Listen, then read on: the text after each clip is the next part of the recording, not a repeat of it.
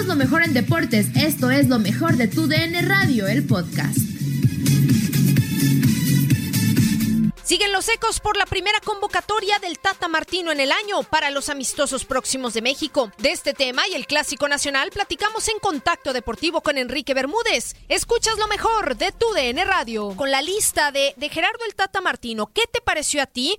¿Quién te sorprendió? ¿Quién falta? El recambio generacional también que es interesante, ¿no? Jugadores eh, como JJ Macías. Eh, a ver, yo quiero, por supuesto, conocer tu opinión en cuanto, en cuanto a esta lista como tal.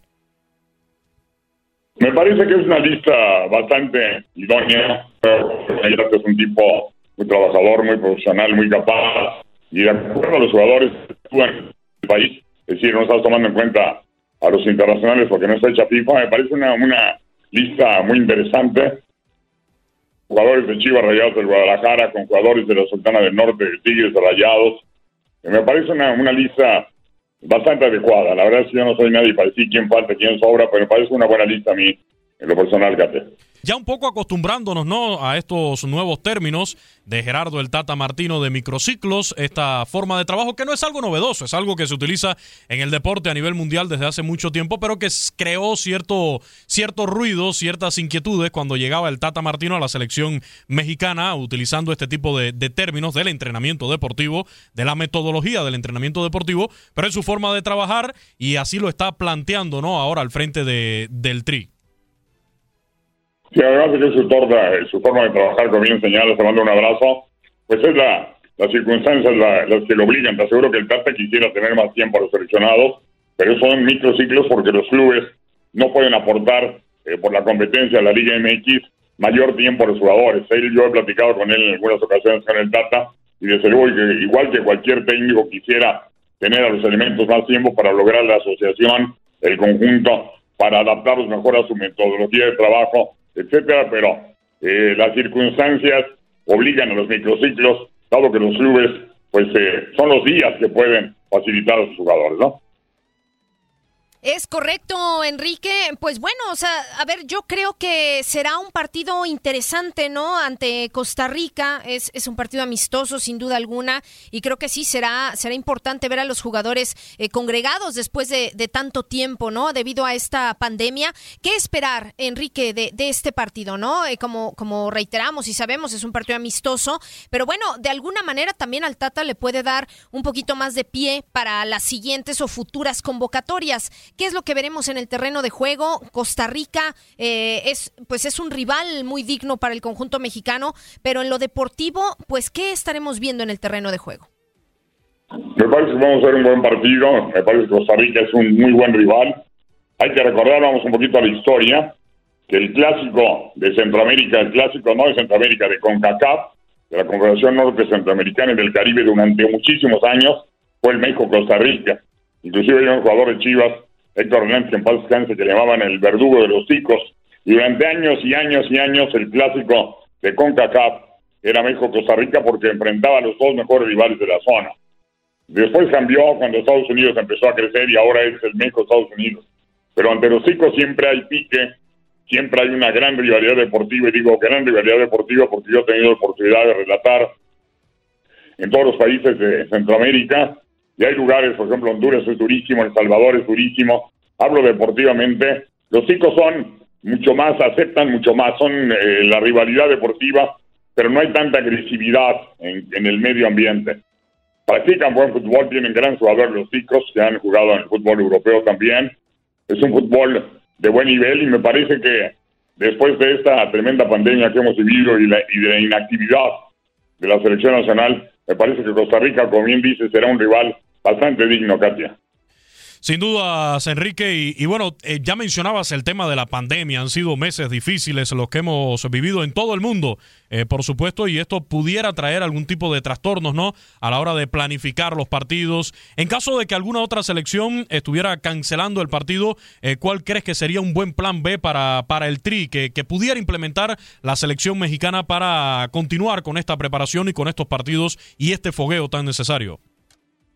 Bueno, se habló en algún momento de que Costa Rica estaba dudando en, realizar el viaje, pero fue una especulación además de medios de difusión. No, no creo que exista ningún problema. Eh, creo que se va a jugar el partido contra los chicos. Y bueno, ya eh, el proyecto que tenía el Tata de jugar en Europa me parece que es lo que tiene que hacerse, pero ahora la pandemia te impide viajes muy largos en avión. Acuérdate que se, el proyecto de jugar contra Holanda, se había hablado de jugar contra Japón, pues tienes que adaptarte, tienes que adaptarte a la época también, la actividad que hay en el fútbol europeo. Para mí lo mejor que debiera hacerse, pero la pandemia no lo permite, es jugar fuera eh, de México y de Estados Unidos, aunque sabemos que aquí en Estados Unidos existe el compromiso con Zoom y todavía quedan bastantes partidos por efectuarse. Yo no estoy muy de acuerdo con los partidos moleros, que es cierto que eh, dan bastante dinero, que en el efecto financiero eh, son muy positivos para la selección nacional. El fútbol vive del dinero, pero yo creo que debe de ponerse en la balanza y equilibrarse teniendo también rivales que te aporten mucho en el crecimiento deportivo. Es decir, rivales que, te exijan mucho más. Me parece que eso tendría que ser de fuera de México y de Estados Unidos. El fútbol mexicano es, local. O sea, jugar en Estados Unidos como estuviera jugando en México por el apoyo que tenemos de la gente. Me parece que es ser, pero lamentablemente eh, la pandemia no da facilidades para que esto ocurra. Habrá que esperar a que mejoren las cosas, a que venga la vacuna, que ahora se habla que ya muy pronto la tendrá China, Rusia, se habla de por ahí de diciembre, yo creo que enero, febrero. Ya con la vacuna podemos hablar de otras cosas, mientras pues tenemos que adaptarnos a esta terrible realidad que vive el planeta Tierra llegada de este virus.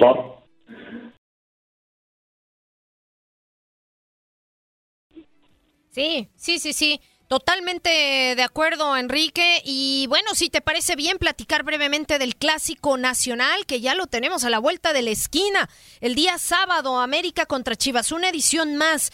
Preguntarte, Enrique, ¿Cómo ves tú a cada uno de los equipos? ¿Quién llega mejor en lo futbolístico, en lo anímico? Me parece que, bueno, de repente cada equipo con sus matices, pero viviendo pues momentos interesantes con bajas, eh, eh, pues a lo mejor el América que todavía está en duda Federico Viñas, en fin. Eh, ¿Cómo ves tú a ambos equipos previo justamente a este, a este partido el sábado?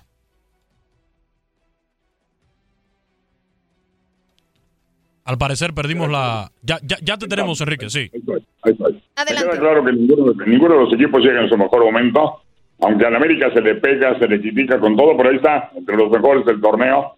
Eh, hay que tomar en cuenta que el Piojo ha tenido una tremenda inconsistencia en cuanto a mantener un plantel, un once, que es lo que permite la asociación, la conjunción de líneas. Eso no se lo ha permitido porque ha tenido muchos lesionados y eso ha provocado problemas en América, pero ahí es donde ha salido la, el talento del Piojo para, a pesar de ello, mantener el equipo flote entre los mejores. Chivas viene mejorando, la llegada de Bucetich vino a darle orden, un equipo de Guadalajara que acaba de conseguir previo a este partido una victoria, aunque haya sido de último momento, consiguió la victoria y eso es de gran trascendencia porque llegar con una victoria te aplica una moral, le da fortaleza a la estructura del grupo, al vestidor y me parece que lo más importante es eso.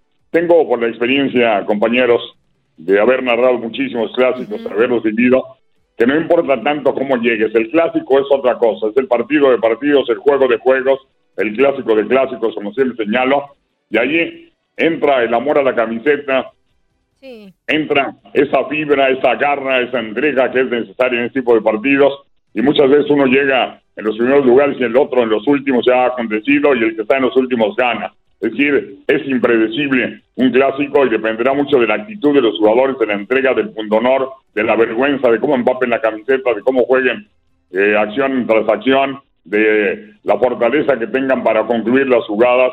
Yo creo que va a ser un partido, como siempre, eh, peleado, luchado, lleno de honor, de poder a poder y ojalá que sea atractivo, ojalá que haya muchos goles, que sea espectacular y la verdad es que no veo eh, favorito a ninguno de los dos, ¿eh? Veo un partido muy, pero muy parejo. Estimado Enrique, la portería de Chivas también es una de las dudas que hay ahora previo a este partido.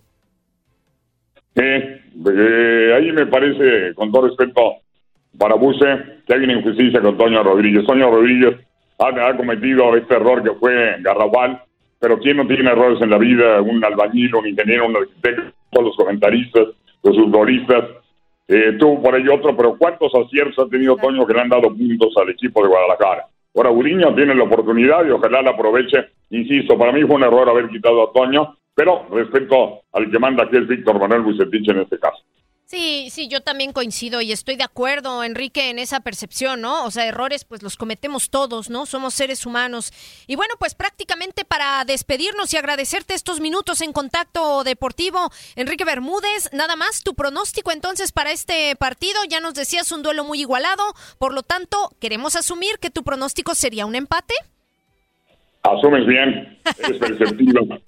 y, ojalá, y ojalá que sea un empate con goles. Sí. No sé, me voy a atrever a decir un 2 a 2, que sería la presencia cuatro veces de su majestad del gol. Ojalá que así sea y que tengamos un partido espectacular, porque es lo, lo que espera la gente y es lo que puede regalar en esa situación tan difícil que vivimos en el planeta, en este caso en México, en Estados Unidos, donde se vivirá este juego, pues regalarle a la gente un, un 90 minutos de alegría, de diversión, de espectáculo, de esparcimiento positivo y sano, ¿no? Aquí la charla en contacto deportivo con Enrique Bermúdez. Sigue con lo mejor de tu DN Radio.